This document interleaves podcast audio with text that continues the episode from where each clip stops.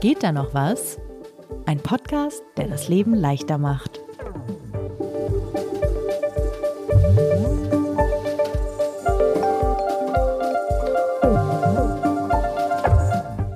Sebastian, wie Lisa. gut bist du eigentlich darin, Nein zu sagen? Im beruflichen Kontext, wenn jemand was von mir möchte oder kannst du dies oder willst du nicht. Aber ich glaube auch privat eigentlich so, so mittel. Ich bin besser geworden auf jeden Fall über die letzten Jahre, aber merke trotzdem immer noch, dass mit jedem Nein Sorge, dass es irgendwelche Konsequenzen haben kann, Dinge, weil man im Konflikt aus dem Weg gehen möchte. Ich weiß gar nicht genau warum, vielleicht erklärst du es ja in dieser Folge. aber ich sage gefühlt immer noch zu oft Ja statt Nein. Ja, Und das geht mir original genauso. Ich habe sowohl im beruflichen als auch im privaten Kontext das Gefühl, dass ich häufig Ja sage, aus verschiedenen Gründen, auf die wir bestimmt später alle nochmal kommen. Der größte Faktor ist, wenn du mir so ein Projekt andienst und mir das gut verkaufst, Also es geht um so Projekte und auf die ich so ähm, richtig Lust habe. ja. Es fällt mir so schwer, Nein zu sagen, selbst wenn ich weiß, dass es alles wieder nur in Stress ausartet. Es ist nicht der einzige Faktor.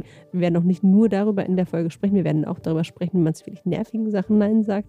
Oder wenn man das Gefühl hat, man müsste jetzt Ja sagen, aber eigentlich wirklich Nein sagen möchte.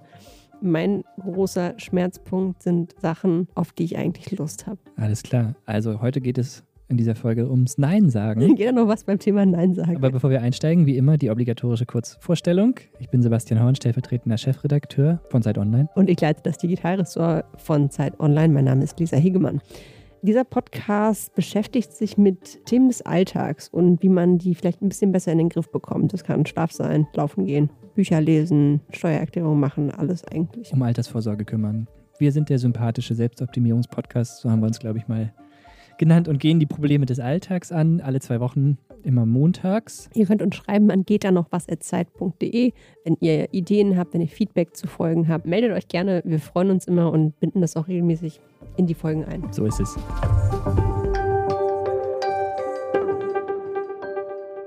Sag noch mal so zwei, drei Beispiele, vielleicht aus jüngster Zeit, wo du im Nachhinein dir gewünscht hättest, dass du Nein gesagt hast. Ganz akut habe ich kürzlich ein Panel moderiert und das, ich wurde so drei Monate vorher gefragt, glaube ich, ob ich das moderieren kann. Und zu dem Zeitpunkt erschien mir das eine sehr gute Idee, weil es ja auch genug Vorbereitungszeit war. Und das ist total in Stress ausgeartet. Also, wenn ich das richtig verstehe, dir geht es schon um Sachen, zu denen du eigentlich Lust hättest, wo du aber permanent das Gefühl hast, du hast eigentlich gar nicht die Zeit, aber dann findest du es trotzdem so interessant, dass du es doch machst. Oder sagst du auch etwa zu Dingen ja, auf die du nicht mal Lust hast? Im privaten Kontext selten, im beruflichen ja manchmal so aus so einem Verpflichtungsgefühl heraus natürlich, weil man wird ja auch bezahlt für das, was man tut. Da kommen wir auch später noch zu. Sag mal so, man hat so ein begrenztes Portfolio, würde ich sagen, an Neins. Irgendwann muss man, glaube ich, dann auch akzeptieren, dass das jetzt gewünscht ist und man das machen muss. Also, ich kann schon mal sagen, ich weiß genau, was du meinst. Also, manche Ideen, manche Projekte klingen einfach zu verlockend, um von vornherein abzusagen. Dinge zu moderieren ist jetzt vielleicht auch ein schönes Beispiel. Es macht mir auch großen Spaß, aber ich habe einfach schmerzhaft lernen müssen, dass, wenn dann diese Moderationen sind, dass dafür halt super selten die Zeit ist. So ist ein, ein berufliches Problem auch. Auf jeden Fall. Wir machen es ja immer so in dem Podcast, dass wir erstmal so ein bisschen versuchen, das Problem zu verstehen. Hast du das auch wieder gemacht in diesem Fall? Ja, genau. Ich wollte wissen, warum neigen wir dazu? Und ich glaube, da kann ich tatsächlich sagen, dass ich nicht allein bin, auch in Beobachtung anderer Menschen. Warum neigen wir eigentlich dazu, Ja zu sagen, wenn wir eigentlich Nein sagen sollten oder wollen sogar vielleicht? Und dafür habe ich als erstes mit Monika Scheddin gesprochen. Sie ist seit mehr als 20 Jahren Coach und beschäftigt sich genau mit dieser Frage auch immer wieder. Es fällt immer dann besonders schwer, wenn ich das Gefühl habe, ich gehe ein Risiko ein. Und wo gehe ich ein Risiko ein, wenn ich das Gefühl habe oder die Angst habe, dass eine Beziehung gefährdet ist? Dann bin ich am meisten gehandicapt im Kopf. Und gleichzeitig sage ich aber, eine Beziehung beginnt dann erst, wenn der erste Konflikt entsteht. Zum Beispiel, indem ich unvorhergesehenerweise jetzt eben mal nicht Ja sage, ähm, sondern Nein sage. Und dann könnte einfach äh, mangels Übung ein Konflikt entstehen. Und dann fängt mit dem ersten Konflikt eine Beziehung ja erst an, egal ob geschäftlich oder privat. Vorher war es in guten Zeiten zusammenhalten kann ja jeder. Ne? Okay, aber das ist der Aspekt jetzt nochmal, den sie da erwähnt, dass man Angst vor den Konsequenzen hat, oder? Dass, Mhm. dass du sagst, jemand wird sauer, wenn du jetzt Nein sagst. Jemand wird sauer, hat irgendwie Nachteile für mich, gerade beruflich kann man sich das ja auch durchaus vorstellen. Ich werde beim nächsten Mal nicht mehr gefragt. Ich glaube schon genau aus so einer Angst heraus und wenn man immer ein Risiko eingeht, genau, weil wenn du immer der, die gefällige Person bist, die Ja sagt, mhm. finden dich wahrscheinlich auch alle ziemlich nett. Aber mhm. wie sie schon sagte, meistens ist es ja dann, wenn man Nein sagt, dass die Leute ein bisschen mehr respektieren. Zumindest sagt man das so allgemein. Kann sogar eine, für eine Beziehung irgendwie positiv sein oder dir Respekt verschaffen. Ich weiß, was sie meint, glaube ich, da, wenn man gut begründet sagt, nein, das schaffe ich jetzt nicht, weil. Genau. Gibt es denn Situationen, in denen einem das besonders wichtig ist oder in denen man das Risiko vermeidet oder bereit ist, mehr dieses Risiko mhm. der Konsequenzen einzugehen? Eigentlich genau das Umgekehrte, was du gefragt hast, sagt sie. Okay. Es geht dann auch um die Frage, wann bin ich eigentlich nicht bereit, dieses Risiko zu tragen? In was für Situationen? Und dazu sagt Monika, dir das ja, immer dann, wenn ich mich erpressbarer fühle. Zum Beispiel ist es so, dass ich im Job natürlich mehr aufpasse, weil die Leute sehe ich jeden Tag, also zumindest früher, jetzt mit dem Homeoffice ist es anders. Und da geht es natürlich um meinen Job, um meinen Lebensunterhalt. Und da bin ich vielleicht nicht so riskant unterwegs. Und das heißt, dann sage ich vielleicht öfters bei den Personen Nein, die am wenigsten dafür können, nämlich äh, vielleicht der Partner, die Freunde, also die, die es am meisten abkönnen oder die Eltern, die mich ja kennen. Ne? Also, dass ich da vorsichtig bin, wo ich am, am meisten das Risiko scheue. Hat vielleicht auch was mit Hierarchien zu tun, beim Job zum Beispiel. Ne? Also klar, einem Chef gegenüber kannst du jetzt eher schwieriger Nein sagen oder wenn du eine Person vielleicht aus einem anderen Unternehmensbereich noch nicht so gut kennst und du weißt nicht, wie du dich verhalten sollst, sagt man vielleicht immer erstmal Ja, solche Dinge, ne? Ja, oder wenn man so neu in den Job kommt, ja. ist immer bei mir das Ding, da sage ich immer zu einem Ja, weil man einfach das Gefühl hat, man möchte jetzt nicht sofort als faul gelten. Das ist ja ein riesiger Faktor auch. Es ist nicht der einzige Grund allerdings, das muss man auch sagen. Also ich habe ja ein bisschen durchgelesen, was noch so Tipps sind und bin da auf William Ury gestoßen. Er leitet das Harvard-Programm on Negotiation und hat ja, in dieser Folge muss man fast sagen, ironischerweise ein sehr erfolgreiches Buch namens Getting to Yes geschrieben, also wie man zu einem Ja kommt. Da geht es um Verhandlungen und wie man Leute überzeugt. Aber in seiner jahrelangen Auseinandersetzung damit hat er irgendwann auch festgestellt, dass es sehr wichtig ist, zu lernen, Nein zu sagen. Und darüber hat ein Buch namens The Power of a Positive No geschrieben, das ich mir einfach mal angeguckt habe. Was schreibt er da drin? Warum fällt es uns so schwer, Nein zu sagen? Hm, er sagt, dass wir uns eigentlich immer in einem Spannungsfeld von Macht ausüben und Beziehungspflege befinden. Wenn wir in diesem Spannungsfeld, wenn das nicht ganz klar ist, wenn du Chef bist, dann übst du deine Macht aus sozusagen. Oder in einer Beziehung würdest du es vielleicht genau nicht machen. Und wenn wir in diesem Spannungsfeld dazwischen landen, dann wird es schwierig. Es ist im Prinzip auch das, was Monika Schellin sagt, weil wir dann die Beziehung aus unserer Sicht gefährden. Und dabei ist erstmal egal, ob es eine Arbeitsbeziehung oder eine persönliche ist. Was ich spannend fand, war, dass er drei Hauptgründe dafür ausgemacht hat. Er nennt das die drei A's. Ähm, das erste ist Accommodation, also wir passen unser Verhalten an, sagen also ja, wenn wir eigentlich Nein sagen wollen. Sein Beispiel ist ein Vater, der zum Beispiel Ja sagt, seiner Tochter ein Spielzeug kauft, obwohl er eigentlich sagt, die Tochter hat genug Spielzeug, aber weil er die Diskussion nicht führen will, kauft er der Tochter das Spielzeug, beim nächsten Mal will sie dann das nächste und man kommt in so eine Spirale rein. Das zweite ist Attack, also dass wir überreagieren, wenn jemand was von uns möchte. Fiktives Beispiel jetzt, Mitarbeiter will mehr Geld, die Chefin sagt nein, dann fragt die Chefin das nächste Mal, ob er länger arbeiten kann, er sagt nein und am Ende sind alle unzufrieden mit dem Ergebnis oder mit der Beziehung. Ich würde es übersetzen mit so aus Prinzip Nein sagen. Ne, nicht, weil du einen Grund hast, sondern einfach, weil du dich im Recht fühlst. Und der dritte Punkt, den er genannt hat, ist avoid, also vermeiden. Das heißt, wir zögern das Nein hinaus. Also zum Beispiel, der Chef möchte, dass wir Überstunden machen.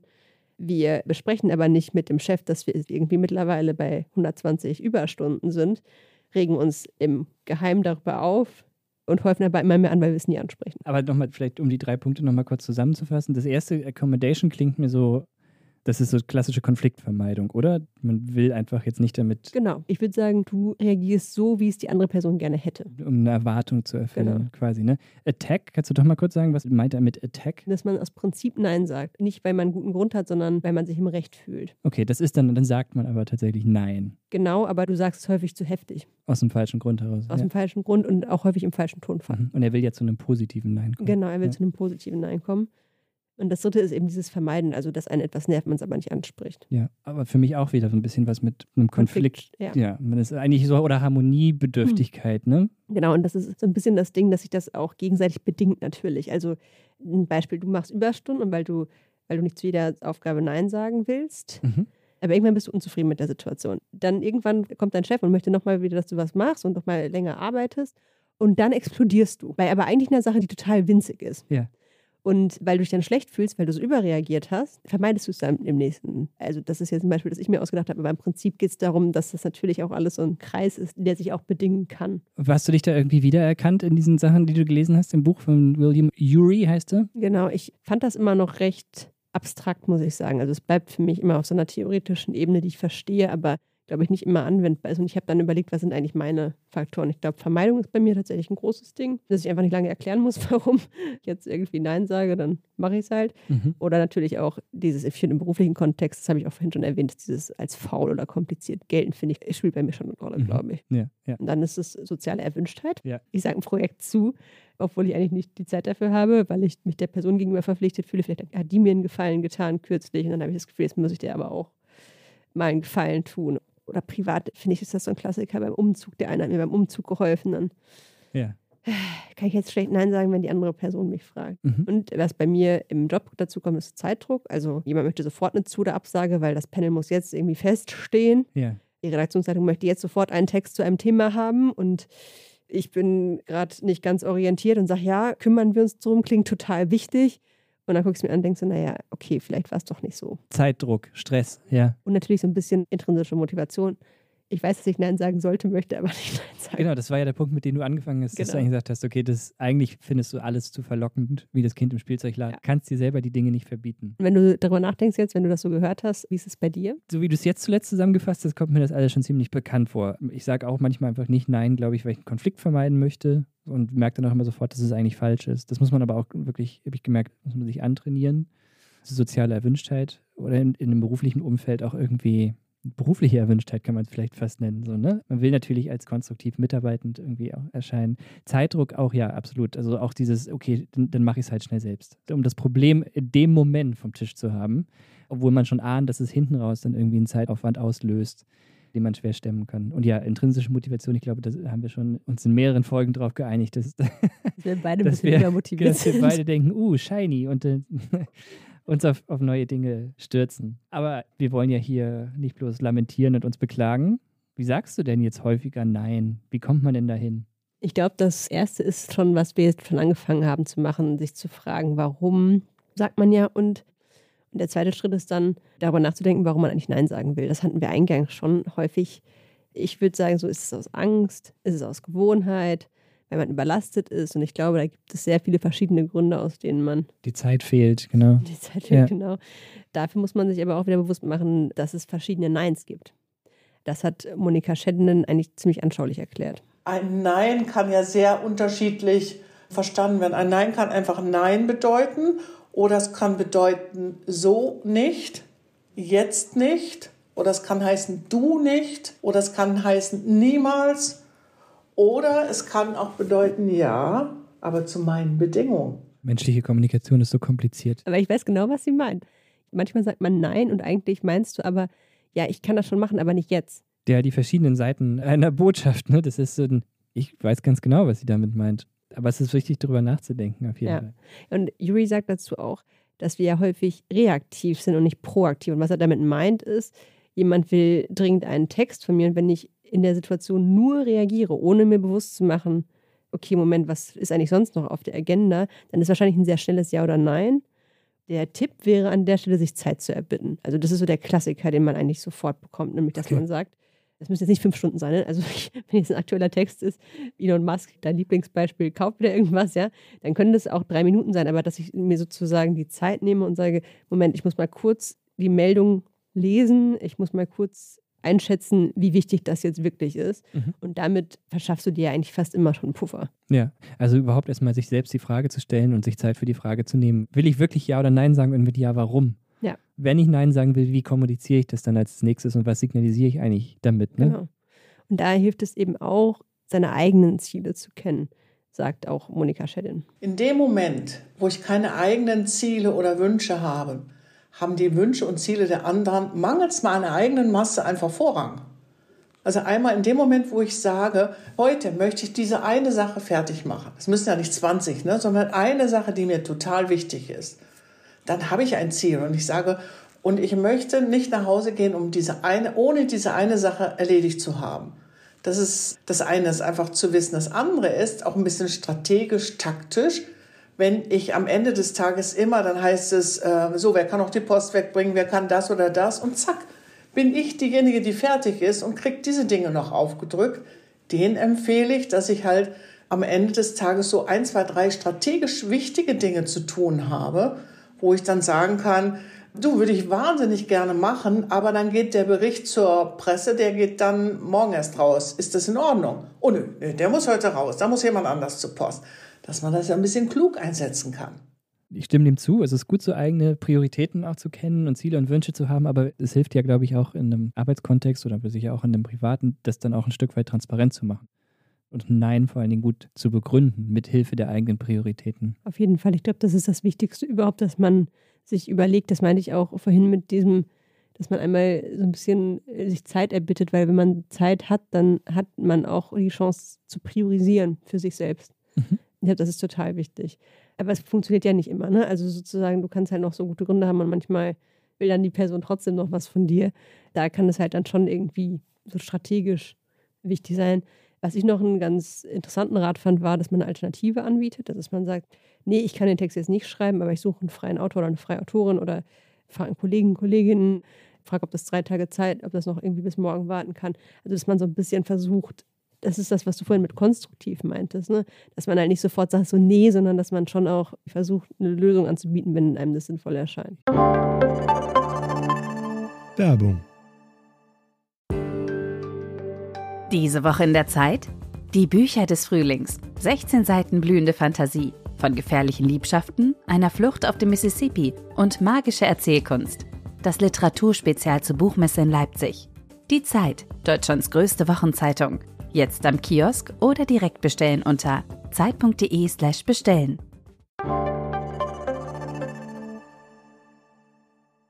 Ich finde, das ist irgendwie so der goldene Weg. Also das klar, das klappt jetzt auch wirklich nicht immer, aber genau. wenn einem das gelingt, dass man selber Nein sagt und gleichzeitig jemanden anders vorschlägt, ist natürlich so. Also das ist damit nicht gemeint, dass du jemand anders dann reinreitest. Nee, genau. So das klassische Wegdelegieren. Aber das Problem des Gegenübers, der Gegenüber zu lösen, indem man gleich irgendwie einen anderen Vorschlag bringt, glaube ich, kann auch dieses Risiko minimieren, dass man eine Beziehung damit belastet. Ne? Ja, finde ich auch. So, und wenn das jetzt alles nicht klappt, ja, dann kommt es, glaube ich, so ein bisschen darauf an, ist das Projekt, die Aufgabe so wichtig, dass man sie wirklich jetzt machen muss, dann kann ich es vielleicht, muss ich es vielleicht auch irgendwann selbst machen.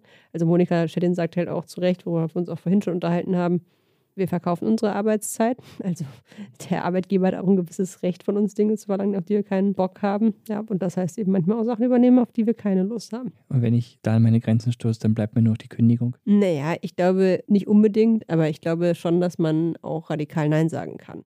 Das ist vielleicht nochmal ein ganz guter Tipp von Monika Schedin, der mir auch mehrfach in dieser Recherche begegnet ist. Es gibt diesen ganz frechen Satz, der lautet, Nein ist ein ganzer Satz und zu sagen, ich schätze das sehr, dass du nochmal nachfragst, weil ich merke, es ist dir wichtig. Aber mein Nein war auch schon beim ersten Mal, ganz ehrlich, wirklich genau so gemeint. Das ist so ein Punkt, da muss man sich schon trauen, glaube ich, weil wir doch immer neigen, in menschlichen Beziehungen uns zu erklären. Aber es geht im Prinzip genau darum, ne, dass wir uns nicht immer erklären müssen, sondern manchmal auch einfach sagen können, nee, jetzt fick dich nicht. Es gibt dazu übrigens geteilte Meinungen. Also William Ury glaubt, dass man erfolgreich ist, wenn man seinen erklärt. Also der ist ganz klar auf dem Trip argumentieren. Der Buchautor, den du eingangs zitiert genau, hattest. Genau, den Buchautor. Genau. Ja. Der nennt das die Yes-No-Yes-Methode. Man erklärt, was einem wichtig ist, sagt dann ab, was dem im Wege steht und macht dann einen konstruktiven Vorschlag. Also ein bisschen das, was wir gerade auch schon ähm, diskutiert haben. Ja, ich kenne das ein bisschen vom Feedback geben. Ne? Erst genau. das Gute, dann das Schlechte und dann nochmal was Gutes. Was Perspektivisches zum Ausstieg. Ja, das Shit-Sandwich nennt man das ja auch nicht umsonst. Da bin ich ehrlich, ich bin nicht großer Fan davon, weil ich finde, dass das relativ durchschaubar ist. Und mhm. William Urys Beispiel war jetzt so, ich will Zeit mit meiner Familie verbringen, ich kann nicht mehr so viele Überstunden machen. Ich würde vorschlagen, dass wir überlegen, wie wir die Arbeit besser verteilen. Aber ganz ehrlich, das ist irgendwie durchschaubar und das ist ja auch nicht immer so einfach möglich. Ne? Also wir reden ja immer über den Luxus, dass man überhaupt Nein sagen kann im Job. Das ist ja gar nicht in jedem Job möglich. Das ist auch privat nicht immer möglich, würde ich tatsächlich mhm. sagen. Häufig, aber nicht immer. Und da spielen ja auch Machtverhältnisse wieder eine Rolle. Also wir haben ja schon über den Chef, die Chefin gesprochen. Mein Beispiel ist da immer, wer einen befristeten Vertrag in einem Unternehmen hat, der möchte vielleicht nicht als kompliziert gelten. Ja. Ne? Wer in einem Unternehmen arbeitet, in dem gerade Jobs abgebaut werden, hat vielleicht auch ein Interesse daran, nicht der Erste zu sein, bei dem man denkt, so ja, okay, der macht ja sowieso nur seinen 9-to-5-Job. Auch wenn das völlig legitim ist, natürlich das zu tun. Aber das ist ja ein Druck, der da entsteht. Oder eben auch, wer prekär angestellt ist und auf den Job wirklich angewiesen ist, der kann sich mhm. das einfach auch wahrscheinlich sehr viel weniger leisten. Aber nichtsdestotrotz, glaube ich, gibt es bei dem Thema einen relativ großen Handlungsspielraum oder einen Bereich von Entscheidungen, die man bekommt, privater und beruflicher Natur, wo man schon kurz innehalten könnte und überlegen könnte, wenn ich jetzt kurz zusammenfassen, so in meinen Worten, was wir bisher gelernt haben in dieser Folge, was sind überhaupt meine eigenen Prioritäten? Mhm. Warum will ich überhaupt gerade Nein sagen? Habe ich mir dafür die richtige Zeit genommen, um das zu entscheiden? Kann ich vielleicht irgendwie konstruktiven Gegenvorschlag machen? Also dieses berühmte Ja und.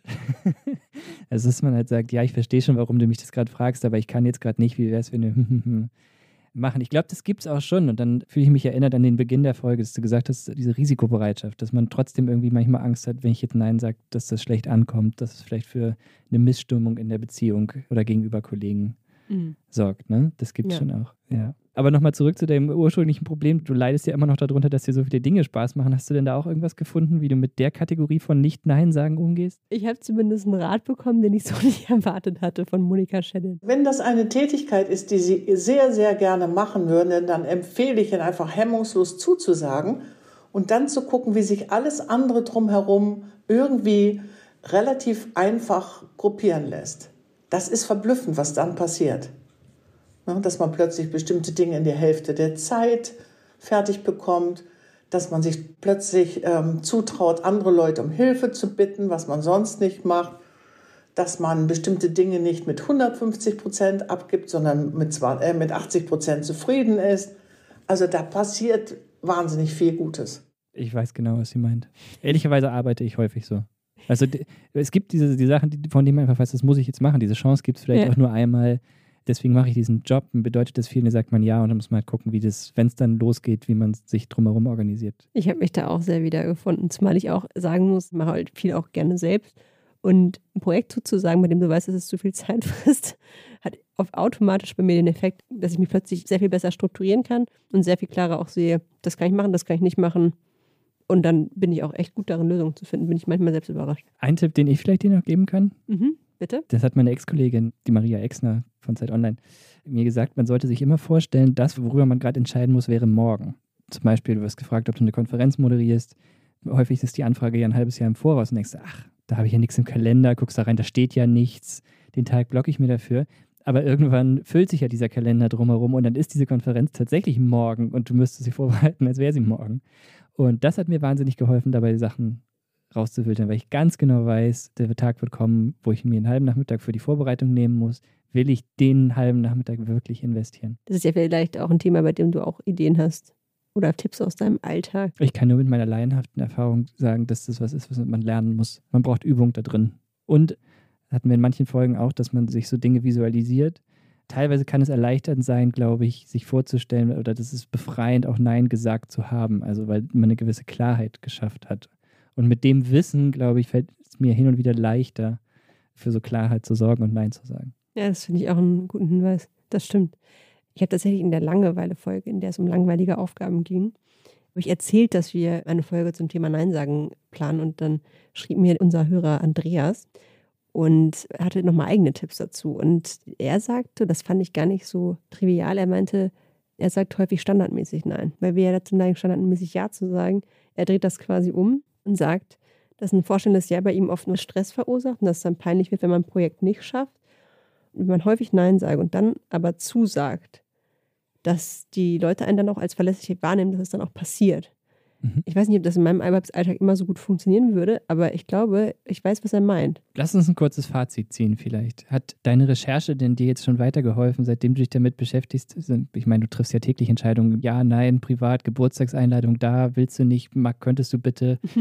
Hat das schon einen Veränderungsprozess bei dir ausgelöst? Ich merke, dass mein Lieblingstipp ist tatsächlich Zeit erbitten. Häufig, wenn ich drüber nachdenke, weiß ich eigentlich relativ schnell, was meine Antwort ist. Ich lasse mich auch nicht so leicht überrumpeln. Das ist gut. Das merke ich schon. Meistens fünf Minuten. Also es braucht nicht immer eine halbe Stunde, bis ich dann lange über die Geburtstagseinladung nachgedacht habe, sondern dass ich echt kurz überlege, im Kalender geguckt, Kollegin mhm. gefragt, was die denkt, meinem Partner gesprochen, ob wir da schon was vorhaben. So, das ist tatsächlich vielleicht so der Tipp, der mich am weitesten gebracht hat.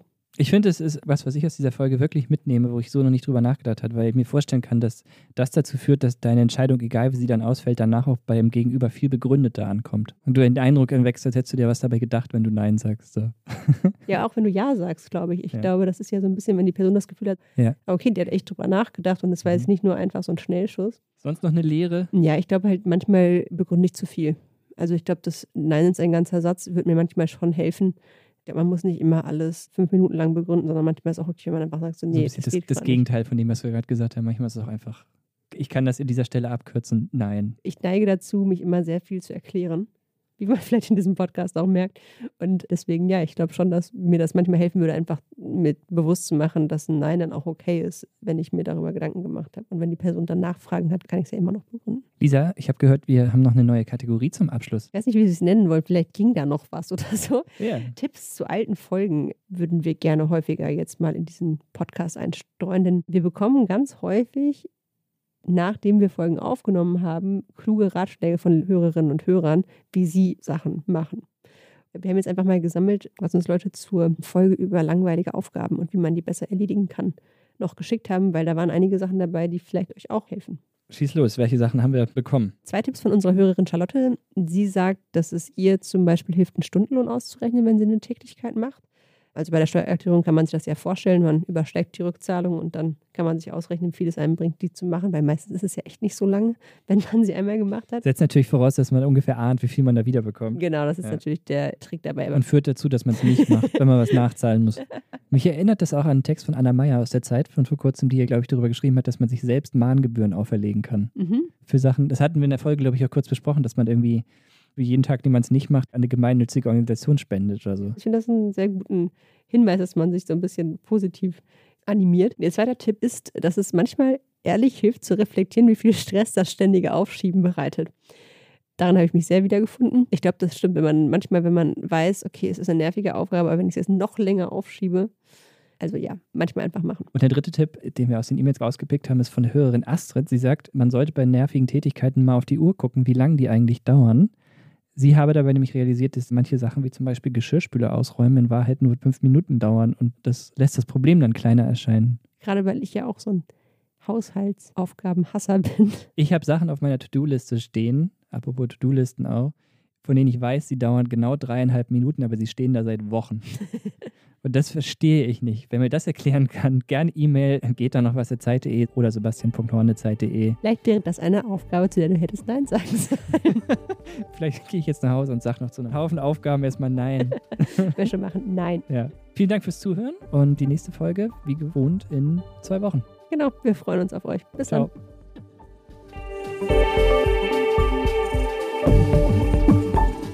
Geht da noch was? Ist ein Podcast von Zeit Online, produziert von Pool Artists.